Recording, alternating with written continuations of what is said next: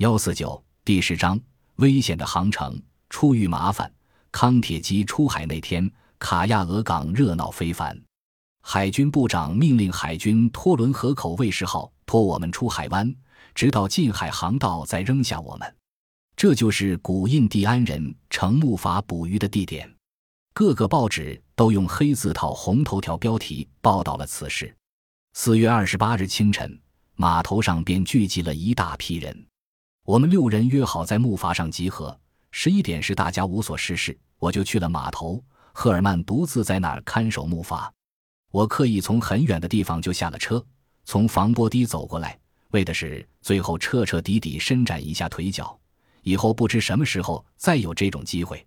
我跳上一片混乱的木筏，上面满是一串串香蕉、水果筐和袋子，这都是最后扔上去的，全都需要安排和绑牢。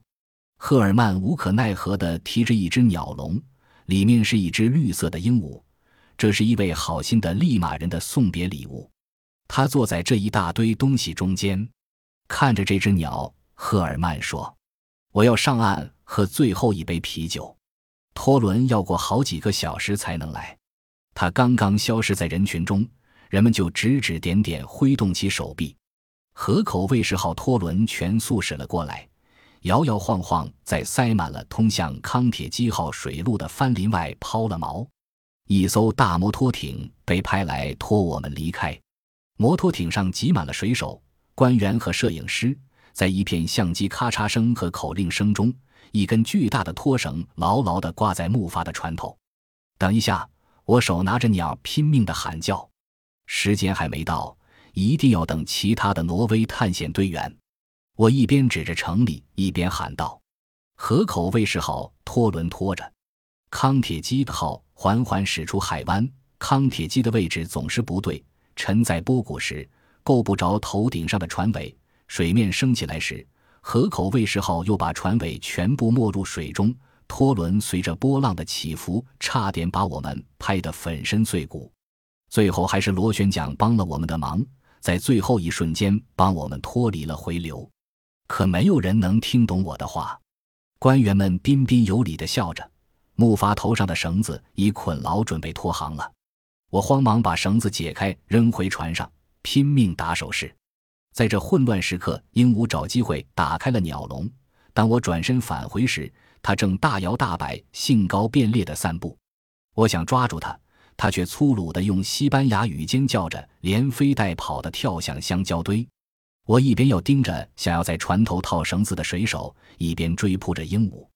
它尖叫着飞进了竹舱，我把它逼到一个角落，趁它想飞过我头顶时，伸手抓住了它的一条腿。当我再度走到室外，把扑腾着翅膀的战利品塞回笼子时，水手们已起掉木筏的锚绳，摩托艇开始启动，康铁基号被猛地一拽，便开始了漫漫旅程。谢谢你，再见。我们挥手向拖船告别，拖船越来越小，最后在我们的视线中模糊成了一个小黑点。在大海上，我们的木筏就像一叶孤舟，随波逐流。我的唯一伙伴就是那只坐在笼子里沉默不语、对我怒目相向的会说西班牙语的鹦鹉。岸上的人群欢呼着，挥动双臂。摩托艇上黑皮肤的摄影师为了抢拍探险队从秘鲁启程的戏剧性场面，差点掉进海里。我独自一人无可奈何地站在木筏上，用眼睛搜寻那些走失的伙伴，可是没有他们的影子。就在此时。埃里克和本奇特怀抱书刊和杂物，正慢悠悠地向码头走来。他们与络绎不绝从码头散去的人群撞在一起，最后被一位温文的警察挡在警戒线之外。他说：“已没什么可看的了。”本奇特用雪茄做了一个神气的手势，告诉警察：“他们啥也不看，他们是乘木筏出海的人。”不可能了，警察老实告诉他说：“一康铁机一个钟头前已起航了。”不会的。埃里克拿出一个纸包，号志灯还在这里。十九世纪迎着惊涛骇浪向目的地进发的航海探险家，他们在航行过程中不知是否也进行了艰苦激烈的战斗。我们真想把他们请到船上来，大家一起探讨一下关于航海的问题。他们挤过人群，可木筏真的已经走了。他们在防波堤上绝望地来回走动着，终于在那儿和其他人汇合了。他们也正焦急万分地寻找夜已失踪的木筏。后来终于找到从海上回来的汽艇。就这样，我们六人终于分而复合了。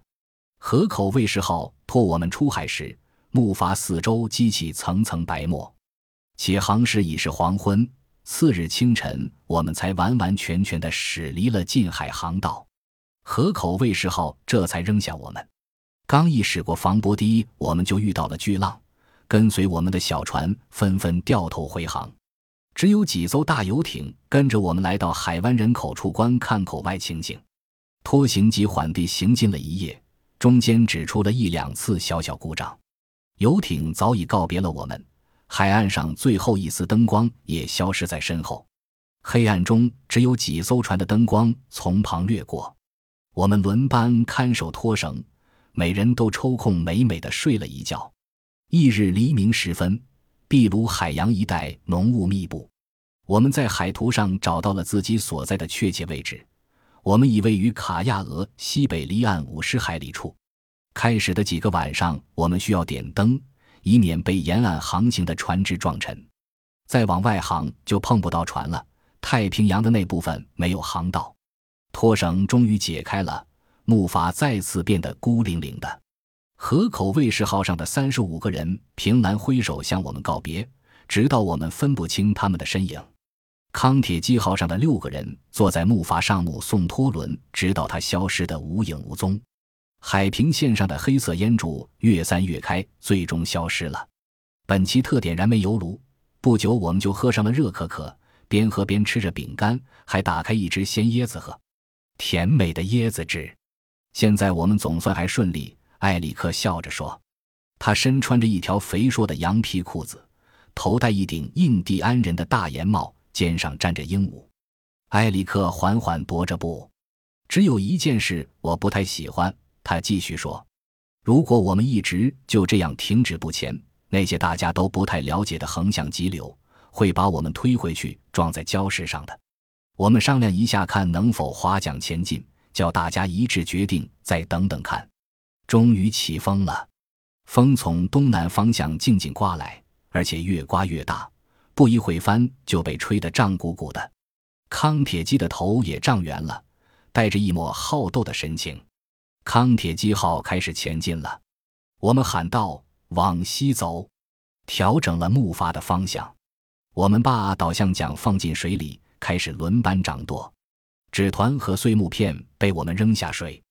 L 二三十八十九，好极了！纸和木头碎片越过了导向桨，不一会，似一串珠子飘在浮船后的波谷中。我们一步步向前驶去。康铁基号不像尖头赛艇那样乘风破浪前进，它钝且宽，重且实，它飘在波浪上，拍打着水面，稳健的前行。它从从容容，一旦行走起来，就以永不可挡之势涌向前方。本集播放完毕，感谢您的收听，喜欢请订阅加关注，主页有更多精彩内容。